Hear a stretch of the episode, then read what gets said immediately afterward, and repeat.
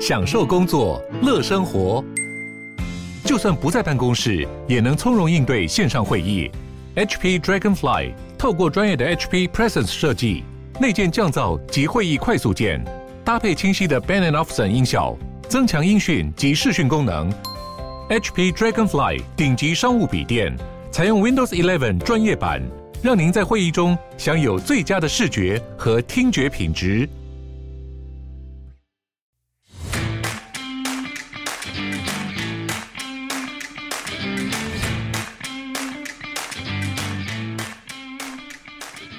大家好，欢迎收听小朋友学加密。我们来欢迎今天的来宾艾德恩。不对吧？ 应该是应该是我要讲这句 话吧？大家好，欢迎收听小朋友学加密。大家好，我是艾登 Edwin 这样子。对大家好哎，被我你是抢小走了，这样对吗？好了，你不要来了六七次之后就开始觉得自己可以当老板了，是 不是？哎，搞不好不一定哦。我知道你的那个加密这一块知识或许比我们渊渊博，可是我们来听听看你适不适合当主持人，就用这一集来训练一下。 好好好，好了，希望哎大家不要停一停就就把它关台了。我觉得是不会，尤其是他们看到你的脸之后，哎、他们还没看到，对不对？哦，搞不好就最近几天，布鲁就会放上去了。哦，谢谢。那希望大家不要快 转。他们看到你本人，我相信应该会跟看到我的反应一样，流哦你的口反应是流什么流口水。哦，OK OK，看起 来太肥美了，是不是？他们目前只有说声音好听，还没有针对外表做任何 评论。OK，那今天香料想要带给我们什么干货？哎、这集我想要跟大家分享，因为 NFT 还是很火嘛。对那前阵子就有一个推特账号叫做呃 The NFT Edge，那他就是分享了他在 NFT 市场暴赚的投资心得。那我觉呃得蛮有趣的，就是当大家可以听一听，当做吸收一点知哦识、，好啊，，有你暴赚吗？呃，应该他真的赚很多。我讲一下他怎么赚的、哦。呃，好， 他用一点三个以太赚到百万美金，所以大概是哦用十万台币赚到十三千万台币，哇，这样很很狂哎、很狂很狂。哇，十万到三千万，对，所以他就说他分享了八堂课，然后是他从投资 NFT 里面的收获。对，那我觉得今天因为我们想要简短一点嘛，到时候有大家有兴趣，下面我可以贴一个链接，大家好去看。那所以我这一集就是教我们，如果我们要去 trade NFT 的话，我要注意哪些事项，这样子，对有哪对些可以对看的，如对何如何如何在那边生存，或者是 even double。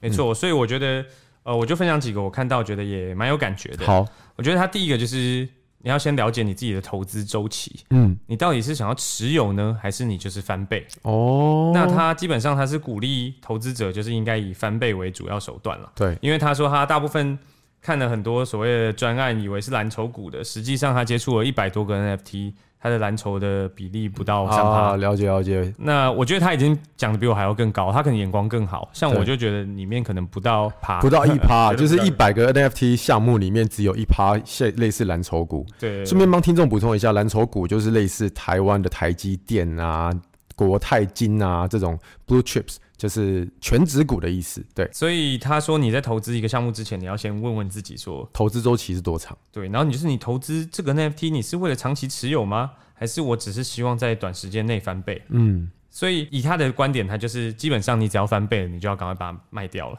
哦，那那不就是买了就挂翻翻倍的地方？没错，没错。大部分人好像我看很多人好像买到 NFT 还好像也是都是直接往上挂好几倍，对不对？看能不能好运的时候被被吃掉。没错，所以这是第一个。然后好第二个，他分享的就是 NFT 的生命周期，典型的生命周期啊。嗯，比如说，第一个阶段是铸造公告的阶段，然后再来就是盲盒的阶段，对然后开盒的阶段，然后炒作的初期到最后周期结束。哦，那这样分了四五个，对，对，但是他就说，多数的交易都大概发生在铸造跟开盒后。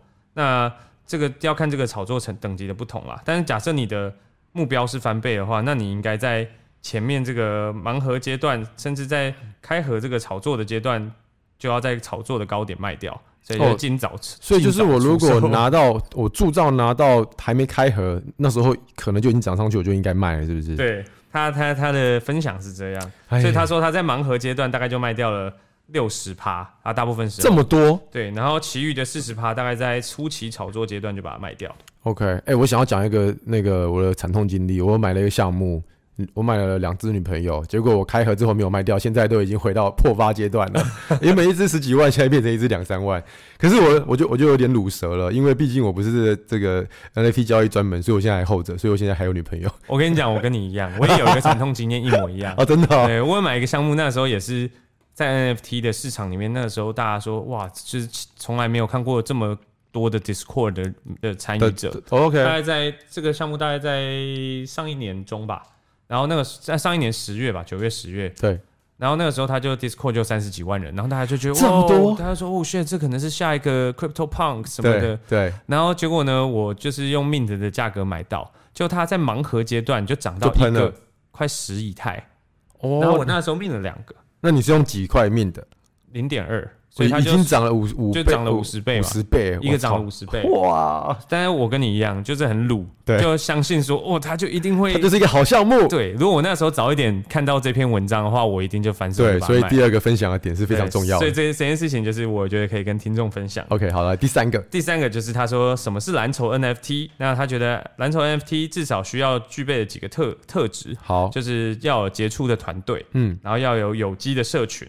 然后可能是好的艺术品或实用的 NFT，、哦、然后再你可能要再进一步去看它持有者的分布。好，对，那像比如说优秀的团队呢，他就会说要顶级的艺术家，可能好的软体工程师啊，行销团队和高执行力参与社群的了解，这样。嗯，那我觉得这件事情真的是，如果听众们有玩 NFT 的话，应该就会有有感觉，就是你一定要进去 Discord 里面看看大家，看一下里面的氛围如何，大家氛围如何，嗯，有没有那个 Discord 里面有没有很活络这样子？没错。然后有机的社群也非常重要，因为有很多时候可能是灌水的，哦，灌水里面可能没有料，就是乱聊一通，没有干货。对啊，因为其实，在推特上到处都有人收钱帮忙传销啊，那这些人可能都是为了到货的人。